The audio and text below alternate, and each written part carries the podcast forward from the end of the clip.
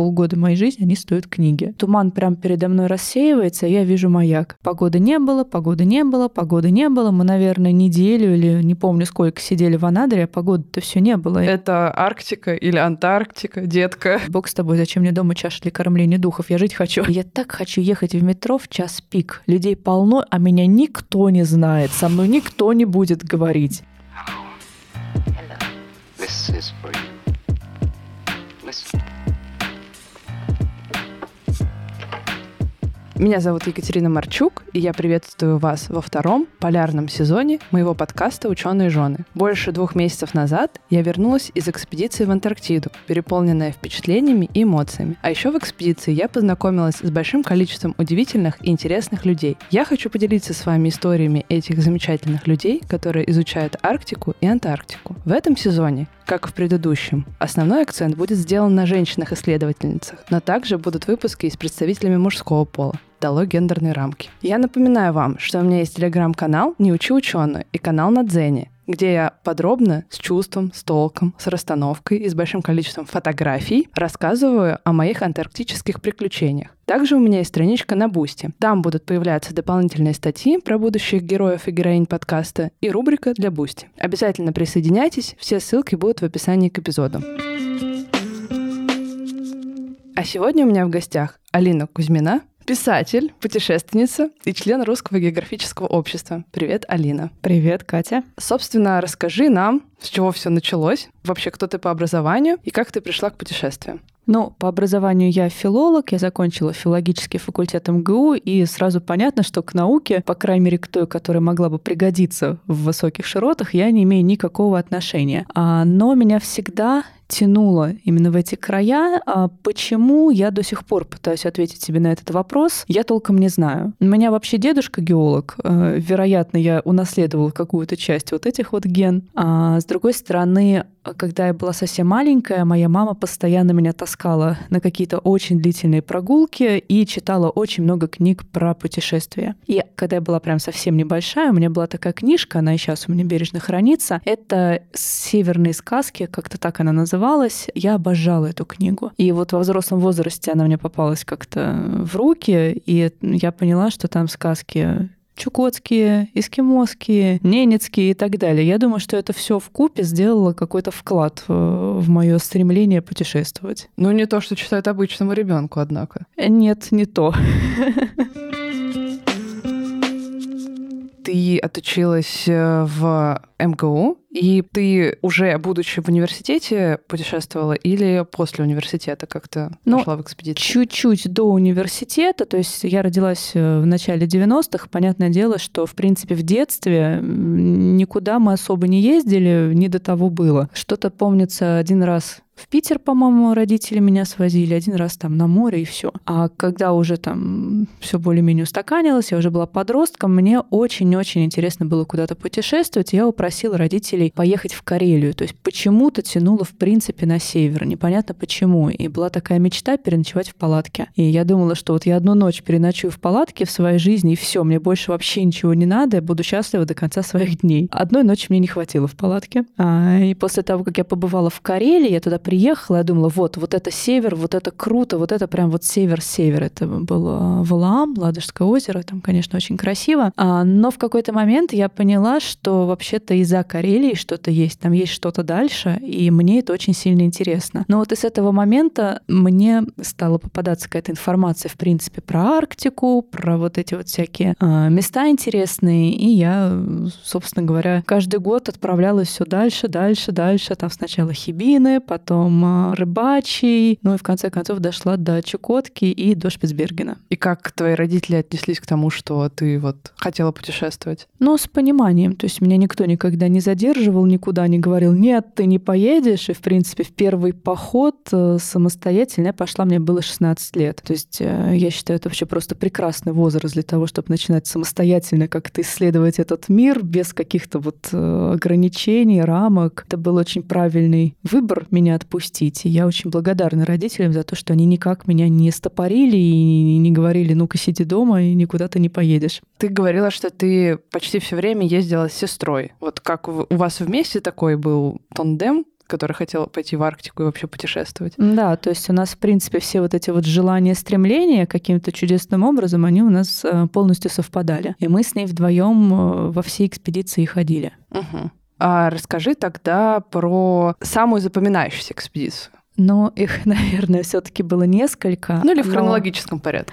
А, сначала не совсем с хронологического порядка начну. У меня была экспедиция а, к мысу Дежнева, к маяку. И а, это был тот момент, когда я свою мечту потрогала руками. Это просто незабываемо. Я этих эмоций не забуду просто никогда. Мы шли из поселка Лаврентия пешком, шли очень долго. Там дорога трудная, там качкарная тундра, погода ужасная, ветер все время дует в лицо. И долгое достаточно время, там, в принципе, болото, качка, ты идешь с этим рюкзаком 30-килограммовым, думаешь, ну зачем я сюда поперлась? Ну уже все, ноги болят, все болит. Там где-то медведи шляются, зачем мне все это надо? И тут раз, остров Ратманова, и все. То есть ты забываешь всю усталость, вообще ничего этого не помнишь. Но и самое, конечно, потрясающее было, когда уже была такая кульминационная часть поездки, похода, экспедиции. Мы вышли в 8 утра и очень долго шли. Наступила уже ночь, там была такая скала, Погода была ужасная, там какая-то то ли снег, то ли морось. Вообще ничего не понятно. Мы идем уже там очень долго, практически сутки. И там вот эта вот скала, и надо как-то вниз было по ней э, спуститься. А уже от усталости руки, ноги плохо держат, то есть там частично на пятой точке с этой скалы спускаешься, и там туман. Вот все, все, все в тумане, все белое, ничего не видно, идешь просто вот на ощупь. И в какой-то момент туман прям передо мной рассеивается, и я вижу маяк. И у меня просто слезы на глазах, я рыдаю, я понимаю, что вот он маяк, вот он.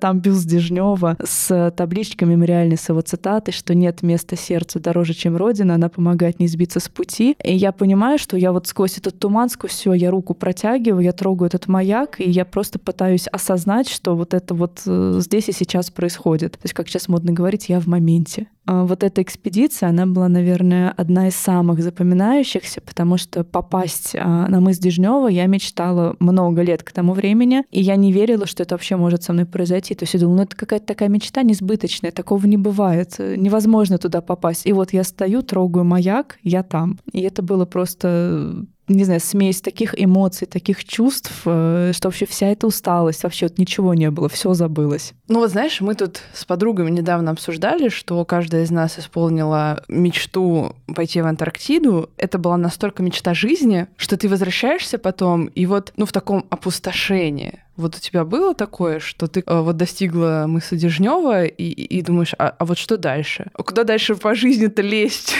А, не совсем так, но я а, вот в принципе еще начиная с Карелии, со своих подростковых лет, а, я после каждой поездки я возвращалась домой с мыслью, что я уже другая. То есть я чуточку, но изменилась по сравнению с тем, как я туда уезжала. И я вот э, помню, иду по улице, идет обычная жизнь. То есть люди, как всегда, на работу идут, с работы идут а я-то уже побывала на севере, и я как будто бы какой-то такой вот в себе э, сосуд драгоценный несу, я понимаю, что а другие-то нет, а я-то да, и это такое счастье великое, просто невероятнейшее. И я всегда хотелось делиться вообще вот этим вот всем, то есть я поэтому писать стала, хотелось людям вообще рассказывать, что такое счастье невероятное, как север, существует. Насчет того, что не знаю, куда дальше, я, наверное, в итоге к этой точке пришла, что захотелось сделать перерыв в экспедициях, но началась пандемия, вот это вот все. А сейчас немножко такое подвешенное состояние. То есть сейчас вроде бы и надо ездить по России, потому что это самое удобное. Я уже много ездила, то есть сейчас хочется чуть-чуть другого. Но я понимаю, что в будущем я все равно вернусь в эти места. И э, в Антарктиде тоже побываю, и в Арктике тоже много где еще,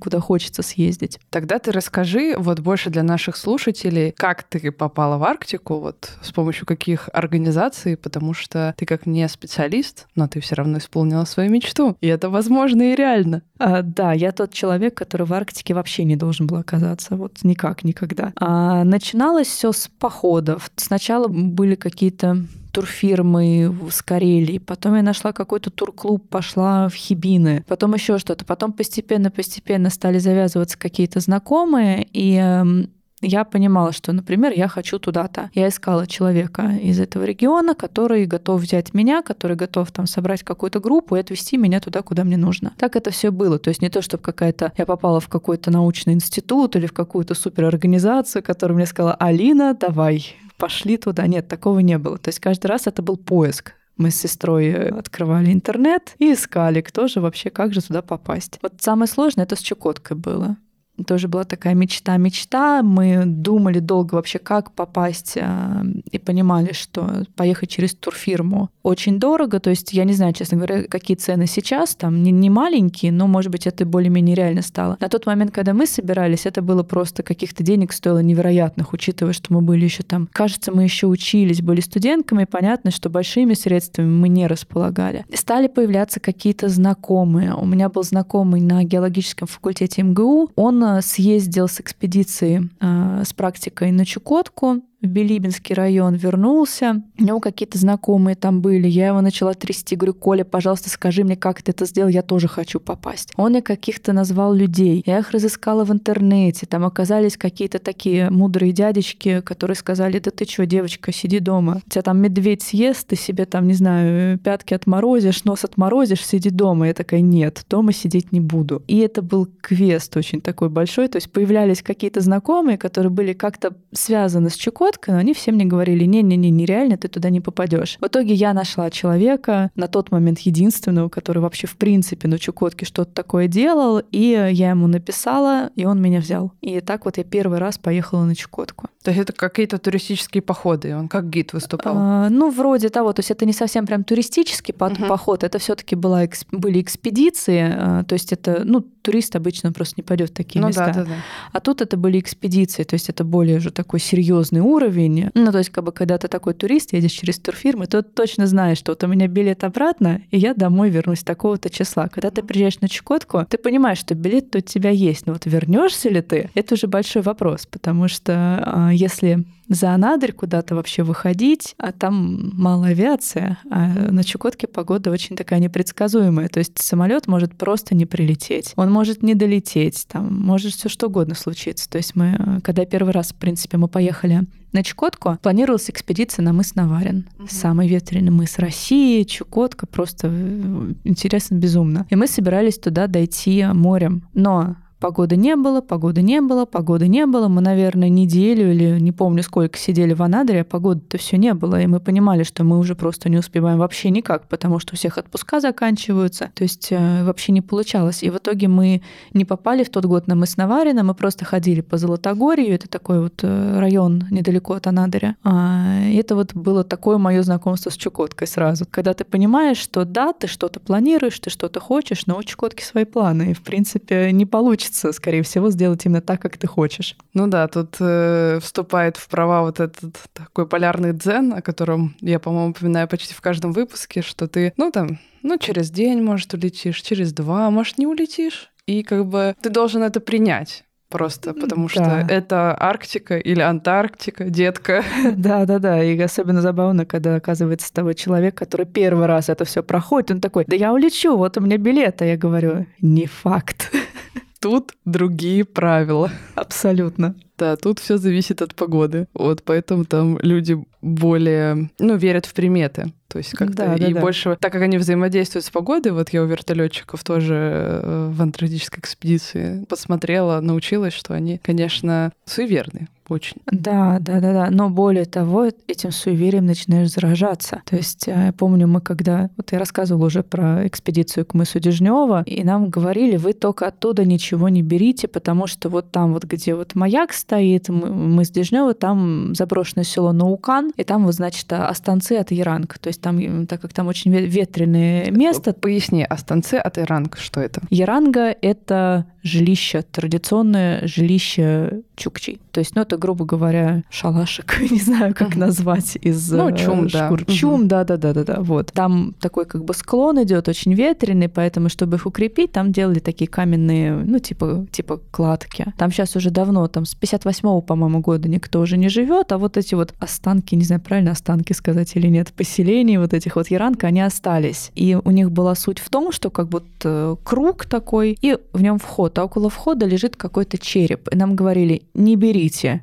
это оберег. Не берите, вам будет плохо, если вы возьмете. Но я не суеверный человек от слова вообще но там ты напитываешься какими-то такими мистическими абсолютно настроениями, ты ходишь, ты в эту ярангу не войдешь внутрь, хотя там яранги ты уже нет, и череп ты не, не возьмешь ни за что с собой. Я нашла там чашу для кормления духов, э, мы проходили мимо а, древнего эскимосского поселения Квен, оно какое-то прям супер древнее, и там вот валялась такая чаша для кормления духов, потому что э, морем, как бы это все уже глубоко в земле, в вечной мерзлоте, морем все вот это вот э, размывает, размывает постепенно и, соответственно, какие-то вот эти вот предметы быта, они на поверхности оказываются. И мне там руководитель экспедиции говорит, Алина, не бери. Я говорю, бог с тобой, зачем мне дома чаша для кормления духов? Я жить хочу, я не хочу это с собой домой тащить. Сейчас звучит смешно, а там ты понимаешь, что это разумно такие вещи не брать и ничего такого не делать. Ну, потому что ты боишься разгневать. Ну да, вроде как бы понимаешь уже дома сидя, что ну глупости какие-то, а там как-то мысли по-другому работают абсолютно. Какие у тебя вообще были первые впечатления, когда ты попала в Арктику? Какие эмоции ты испытала, если можешь сейчас вспомнить? Первая Арктика была, это, наверное, Хибины. Ну, наверное, вот в такую более серьезную Арктику, Рыбачий, да, тогда это был полуостров Рыбачий. Я была очень сильно удивлена. Мы на велосипедах там ездили. Я поняла, что такое ветер, когда ты едешь с горки, и ты со всей просто силы крутишь педали, иначе просто ты упадешь, потому что ветер тебе дует в лицо, а ветер очень сильный. Но это очень такие эмоции, когда ты понимаешь, что все, ты, ты как будто бы дома. То есть ты вот, не знаю, шел, шел, шел, шел, шел, что что-то искал, вот нашел, вот оно. То есть это, ну вот, э, как говорят, увидеть и умереть. Вот, наверное, так у меня было с Арктикой. То есть это любовь вообще с первого взгляда. Я понимаю, что там, смотря какие-то фотографии, нельзя так полюбить. То есть надо оказаться там, надо хотеть туда попасть. И чем больше ты хочешь, чем больше ты вообще стремлений делаешь, попыток каких-то куда-то попасть, тем тебе это в итоге больше дает больше эмоций, больше впечатлений. Ну вот, а Чукотка — это вообще, то есть это место, которое я люблю вообще всей душой. Меня мало кто понимает. Они говорят, что тебе это Чукотка, зачем тебе там, ну что там такого есть. А у меня Чукотка она началась буквально с аэропорта. Когда я туда приехала первый раз, я увидела кучу чукчей в шортиках и э, пуховиках, которые вышли там из отпуска приехали, вышли из самолета. Шортики, потому что они еще недавно были в отпуске, а пуховики, потому что они приехали домой. Это июль, это Чукотка. Надо одеваться тепло. И я помню, там э, в аэропорту висит баннер с какими-то такими нарисованными чукчами, такой какой-то с оленями какими-то, и там написано а, «Чукотка — земля, где начинается день». И я увидела, такая, все, я приехала, я тут. Это было очень-очень удивительно и замечательно, и здорово. Я просто сейчас подумала, что, ну вот когда ты в городе находишься, тебе кажется, что ты, во-первых, со всех сторон защищен, вылезает эго и такой, я царь природы, я тут типа все могу, все могу. А когда ты уходишь вот в какую-то вот эту неизвестность, вот эту вот дикую природу, ты понимаешь, что ты сталкиваешься со стихией, и понимаешь, что эта стихия больше, чем ты. Да. И да, что ты такое. вот полностью ей ею покорен. И что вот ты ничего с ней сделать не сможешь, но ты можешь там только изучать, можешь только смотреть, можешь только впитывать. Да, абсолютно. И более того, жизнь твоя становится абсолютно другой. Здесь, ну, в городе мы миллион раз там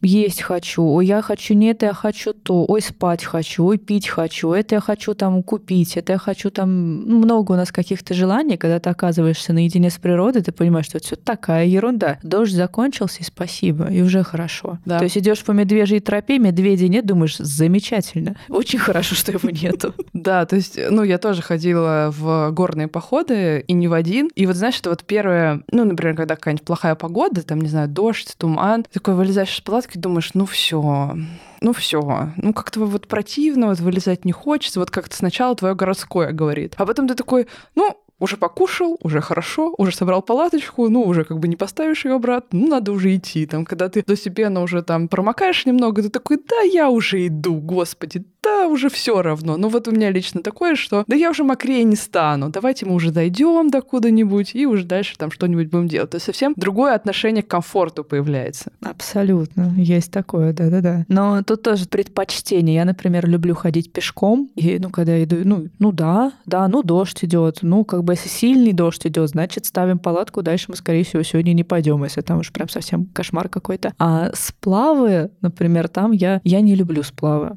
И там я чувствую себя просто очень дискомфортно. Я помню, мы сплавлялись на Чукотке, и это был какой-то настоящий кошмар. Мы там, ну, белые ночи, как бы солнце светит 24 часа в сутки, как бы ты понимаешь, что неважно, когда ты ляжешь спать там в 5 часов вечера или там в 8 часов утра. И я помню, мы какой-то был день, и там был жуткий какой-то дождь, и вот он шел, шел, шел, шел. И я понимаю, что я, во-первых, вообще мокрая, то есть на мне вообще ничего сухого нету, несмотря на забродние сапоги, не... а нет, забродних сапог у меня тогда еще не было, несмотря вообще на какую-то мембрану, вообще ни на что. И я понимаю, что мы когда причалили к берегу, я встаю, и я понимаю, что у меня вот из-под одежды вода просто каким-то невероятным потоком хлынула в резиновые сапоги. И мне было очень неприятно. Но по той простой причине, что когда я сплавляюсь, не люблю я сплавляться. Вот это вот абсолютно не мой вид э, путешествий. И сверху вода, и снизу вода. И ну, в тебе вода. Да, ну да, это не всегда комфортно. Но, с другой стороны, когда нет дождя, это в целом может быть ничего.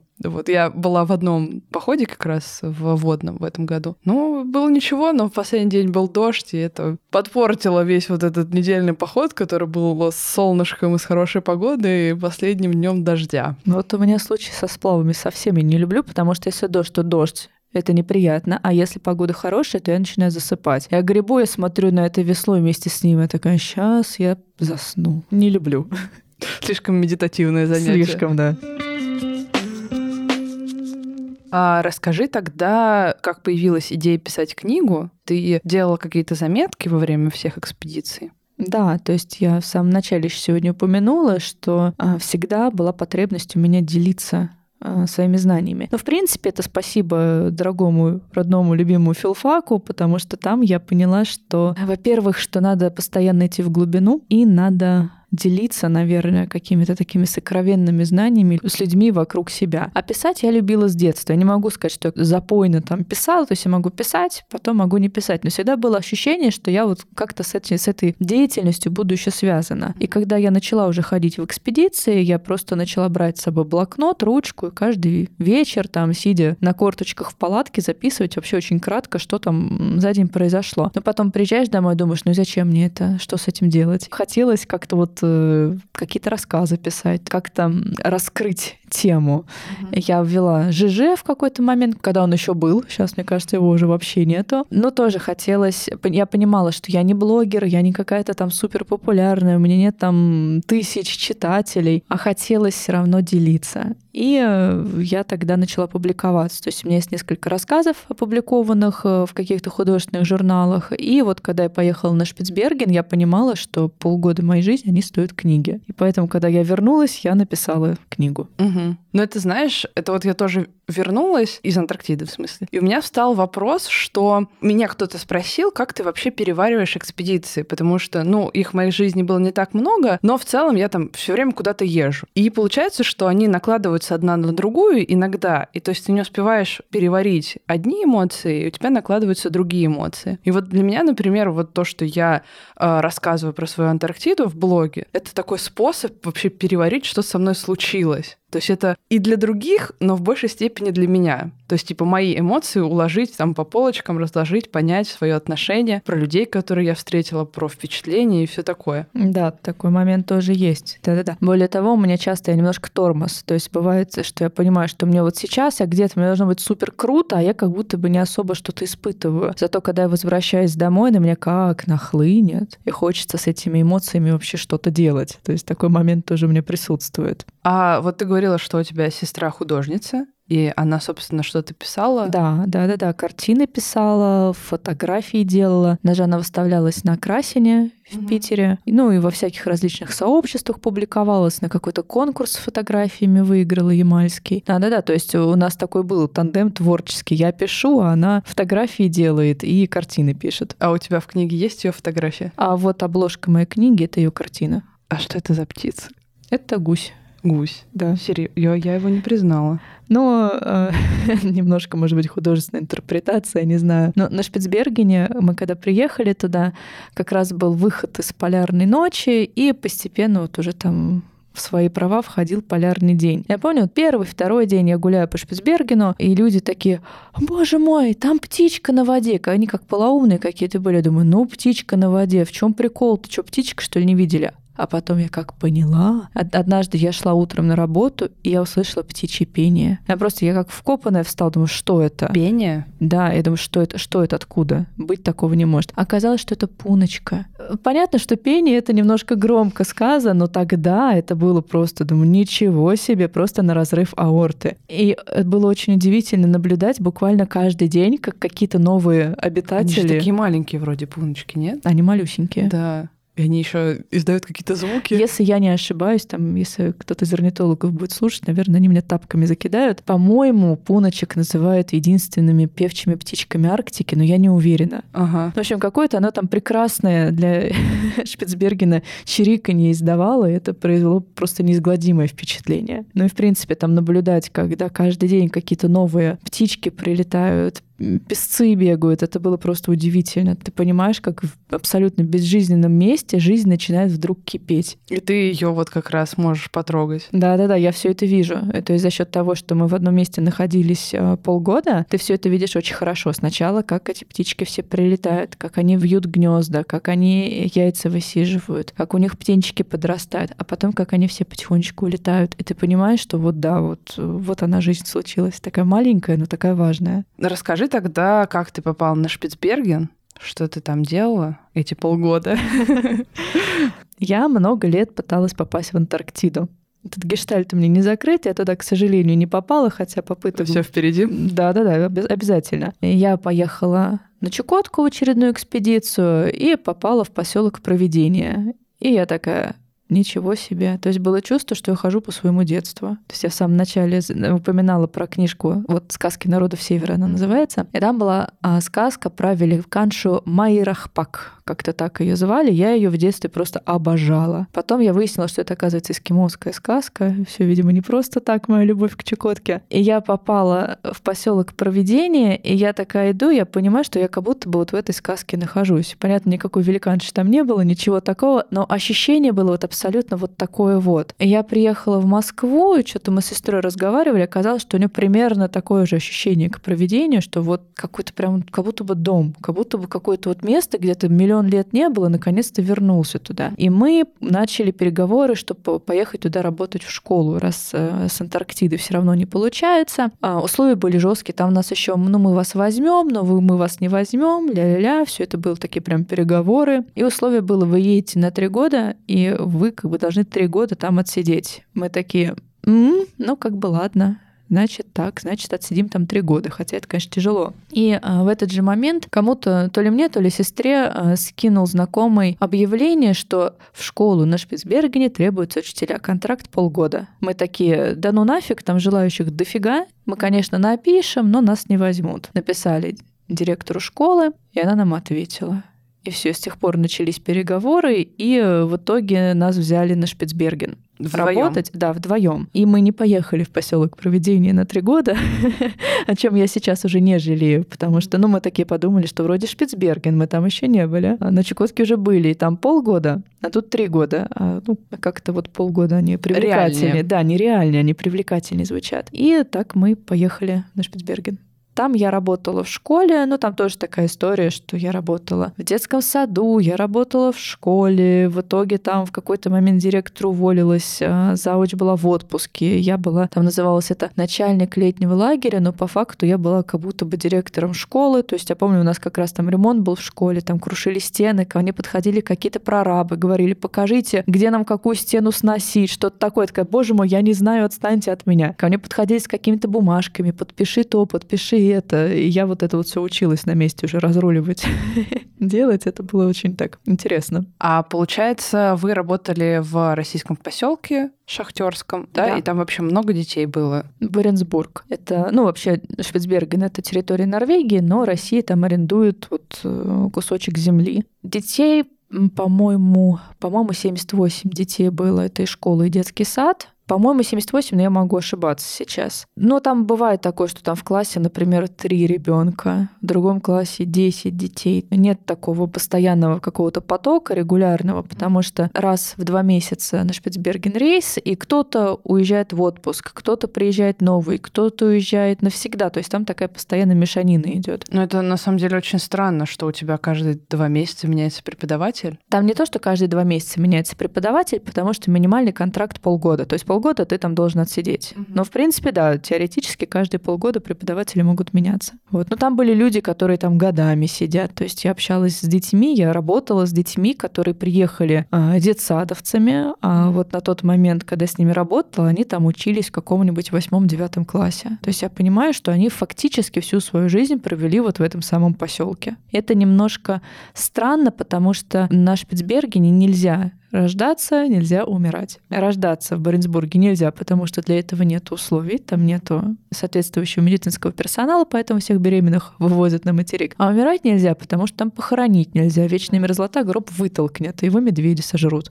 Поэтому немножко странно, что человек проводит там столько лет своей жизни, хотя это, ну, это как будто бы противоестественно. То есть он там не, не родиться, не умереть, он там не может. Но тем не менее он, кроме вот поселка, мало что в своей жизни видел. Да, а дальше они потом уезжают вместе с родителями или куда-то уезжают там поступать? Ну, это тоже такая тема достаточно сложная, потому что логично, да, уезжают поступать. Но на тот момент, когда я работала, школ, у школы не было лицензии. И то есть, ну да, ребенок может там хоть 11 классов закончить, ему дают э, некую грамоту, некий документ, который юридической силы не имеет. И то есть были дети, рассказывали, что вот они там отучились, приехали на материк, вернулись, показывают этот документ, им говорят, а это что? То есть, ну, вы как бы должны еще поучиться, чтобы получить человеческий аттестат. То есть их там 10-11 класс какой-то берут, чтобы... Они... Ну, наверное, наверное. Ну, может быть, сейчас уже решилась эта проблема с лицензией, потому что когда я уезжала, вообще там хотели лицензию угу. сделать, чтобы нормально можно было аттестаты выдавать детям. Угу. Ужас. Условия. Друзья, в этом эпизоде рубрики для Бусти мы обсудим особенности взаимодействия людей в замкнутом коллективе, а Алина расскажет, как попала в Лонгйир, столицу Шпицбергена, и забыла, как пользоваться супермаркетом. Если вам интересна эта часть нашего разговора, то переходите по ссылке в описании эпизода на Бусти, оформляйте подписку или единоразовый платеж и слушайте с удовольствием. Также хотела добавить, что я в активном поиске рекламодателей. Так что если у вас или у ваших друзей есть продукт, который можно прорекламировать, то обязательно пишите мне на почту. Я буду рада рассмотреть каждое ваше предложение. Чтобы ты раскрыла чуть больше, почему ты сейчас не ходишь в экспедиции, ну, ты начала об этом говорить, но да. скажи подробнее.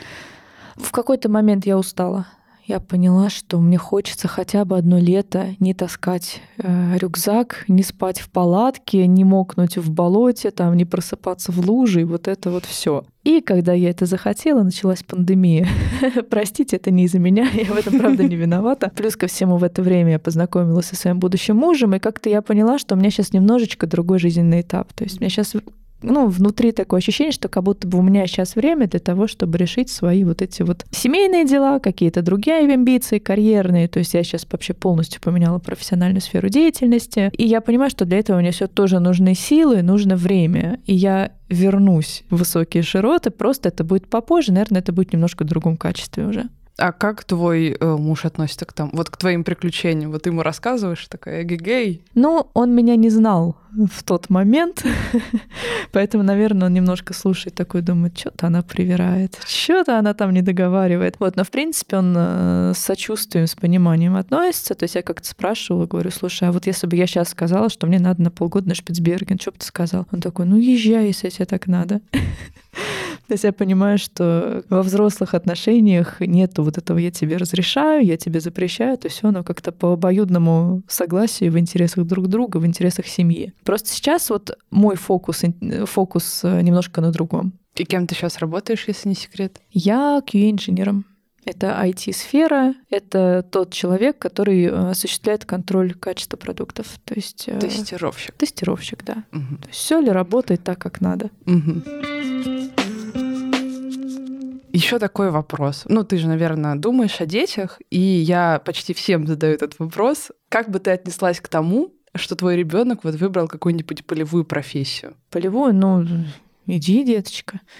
Я тебе расскажу все, что я знаю. В какой-то момент я жалела, что я не пошла, потому что когда я выбирала, куда идти, мне на самом деле тоже смешная история. Мне было 13 лет, у меня мама такая, да что ж ты не знаешь, куда ты хочешь идти? Отвела меня в 13 лет? Да, я закончила 11 классов в 14 лет экстерном. До сих пор у мамы спрашиваю, говорю, мама, а зачем? Она говорит, ты знаешь, мне так надоело. Сначала у тебя сестра старшая училась в школе, ты потом, говорит, так ваша школа надоела. Видимо, это была единственная официальная причина, почему я это сделала. Но вообще в 13 лет она меня отвела в МГУ, и я такая, все, я буду здесь учиться. Я не знала, на каком факультете, но я определилась с вузом в 13 лет. Это было просто судьбоносное решение. А я сначала хотела на геологический как дед, но меня все отговаривали, такие, ты будешь э, мужиком в юбке, там никакой семейной жизни, ничего такого. Сейчас я понимаю, что это все бред абсолютно, то есть человек строит свою жизнь так, как ему надо. И все у него получается так, как он хочет. Как бы человек хозяин своей жизни, своей судьбы. Но тогда я послушала и пошла на филологический факультет, о чем я тоже не жалею, потому что я нежно люблю филологию, я обожаю э, языки изучать, э, и это все действительно большая часть меня. И я понимаю, что если мне ребенок скажет, что там «А я хочу туда, это его выбор. Моя задача как родители будет его просто в этом поддержать, и все. Ну да, меня тоже, у меня все родители и бабушки с дедушками, и все тети с дядями, ну почти все, они инженеры. Они почти все закончили МИСИ строительный. Вот, но э, дедушка, ну, так сказать, был ядром нашим. Я собирал всю нашу большую семью, собственно, у него было четверо детей, и мой папа младший сын, то есть у него три сына и дочка у дедушки. И он э, в свое время уехал строить братскую ГЭС, и всю жизнь его окружали вот эти те люди, братчане, которые в этих самых там 50-е, 60-е уехали э, в палатки на стройку века, которые ходили в походы, которые вообще вокруг себя собирали там, ну, не только в научном каком-то таком техническом плане, но и вот просто вокруг себя собирали людей, с гитарой, много там общались, разговаривали, ходили в походы. И это все, ну, передалось по наследству, собственно. Все это куда-то запи... в какой-то ген записывается, вся эта романтика. Вот, ну, то есть ты, не знаю, как будто бы я варилась вот в этой среде, в большой в детстве и понимала, что вот это хорошо. И вот эту вот всю среду я потом всю жизнь искала. Мне вот хотелось, чтобы вокруг меня были люди, вокруг меня были, ну, во-первых, профессионалы своего дела, потому что, ну, это такой знак качества, да, чтобы они были еще, знаешь, определенного склада, чтобы они там любили песни петь, чтобы они были все такие компанейские. Ну, в общем, все вот это, то, что мне... Митяев и Висбор. Да-да-да. Привили с самого, ну, условно, рождения. Когда я вдруг сказала маме, что все, я решаю быть географом, я хочу географию. Это было, ну, по-моему, тоже в классе восьмом с девятым. А мама, она, конечно, такая, а! А! куда бежать? Куда деточку-то пристроить? Ну, то есть у нее не было такого, что как бы нет, ты будешь инженером, как и мы. У нее было такое волнение и трепет, куда отдать. Желание понятно, а вот дальше, типа, мы ничего об этом не знаем, мы тебе никак помочь не можем, но очень хотим. Ну, у меня, у меня по-другому, потому что с выбором вуза у меня мама тоже лингвист, поэтому это тоже немножко генетически. То есть она такая, блин, ну, как бы геологический факультет звучит не очень, а вот тут я хотя бы понимаю вообще, что это такое, то есть я тебя хотя бы там направлю, подскажу. Поэтому тут у меня немножко такое тоже, я пошла по семейной отчасти традиции. Вот, но да, в какой-то момент я жалела, что я не пошла на геологический факультет, и у меня было такое раздвоение личности, что я как будто бы не на своем месте нахожусь. Вот, ну, уже как было, так было, в итоге я все равно поездила очень неплохо по путешествию путешествовала.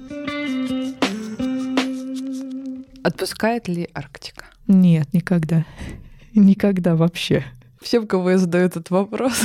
Но там еще Арктика или Антарктика. И все говорят, что... Но с другой стороны, нет, есть люди, которые съездили, посмотрели, такие, ну, мы посмотрели, ну, достаточно. Это залетные. Да, залет, да, да, да, есть такие залетные. А остальные, ну, вот их там, вот это вот все там кусила полярная муха, не знаю, там слон, медведь на что-нибудь наступил полярный. Вот, да, и все такие, нет, нет, нет, нет.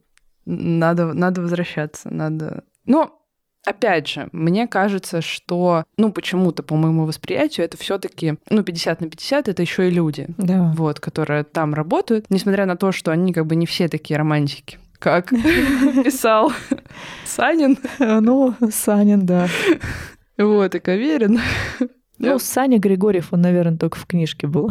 Саня Григорьев в жизни, Да. не знаю, есть такие. Но все равно э, туда попадают люди интересные, с которыми, например, я бы никогда, может быть, даже в жизни не познакомилась, потому что, ну, казалось, что я в каком-то таком, знаешь, интеллигентском вакууме варюсь, да, то есть и все мои друзья, они, ну, в большинстве там из науки, а тут я знакомлюсь, не знаю, с радистами, с механиками-дизелистами, с, э, ну, какими-то такими, ну, с докторами, там еще там с кем-то, ну, то есть такими профессиями, с обычными людьми, по сути, да. Ты понимаешь, что, как бы, с одной стороны, у тебя немножко страх за то, что ты никогда с ними не общался, и вообще как с ними общаться, а они оказываются очень даже приятными. Ну, для меня Арктика — это вообще про уют. То есть это вроде как такой край холодный, там, где льды, там, где медведи, там, где тундра, а, но при этом там такой уют, и это именно душевный уют, когда ты общаешься с людьми, которые тоже там оказались примерно так же, как и ты, вот тоже там по велению э, сердца, судьбы. Ты понимаешь, что как бы да, как будто бы человек каким-то вот э, отмечен каким-то, я не знаю, печатью какой-то,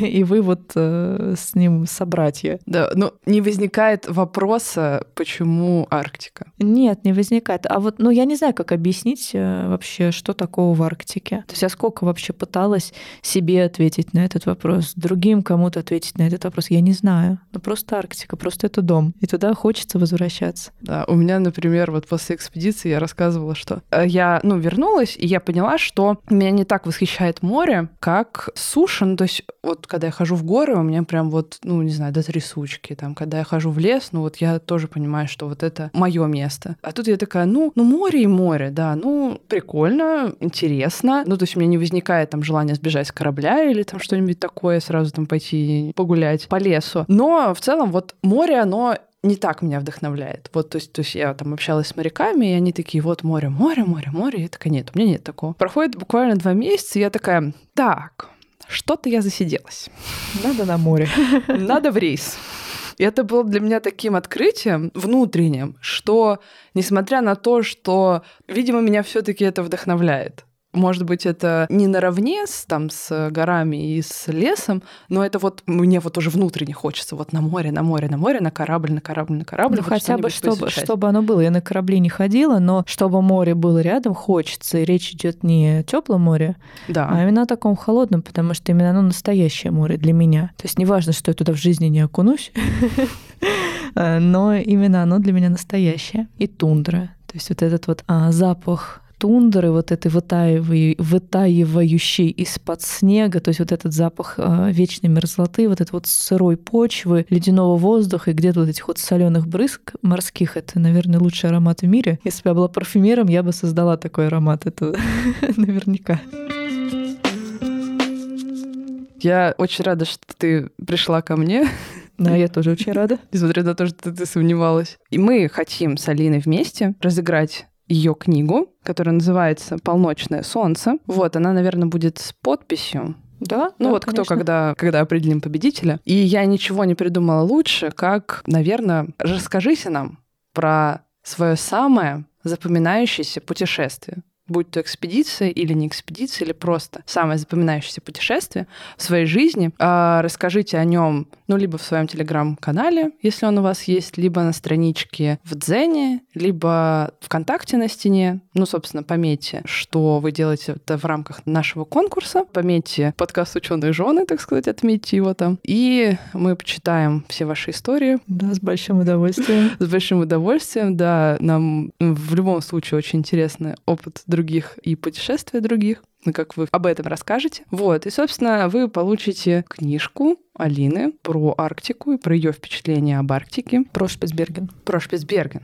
То есть это Да-да-да. та самая книжка про Шпицберген. Да-да-да, та самая скандальная. Меня после нее долго в, посел- в поселке Чехвостили. М, Понаписала про нас. Да-да-да, скандал, интриги, расследования.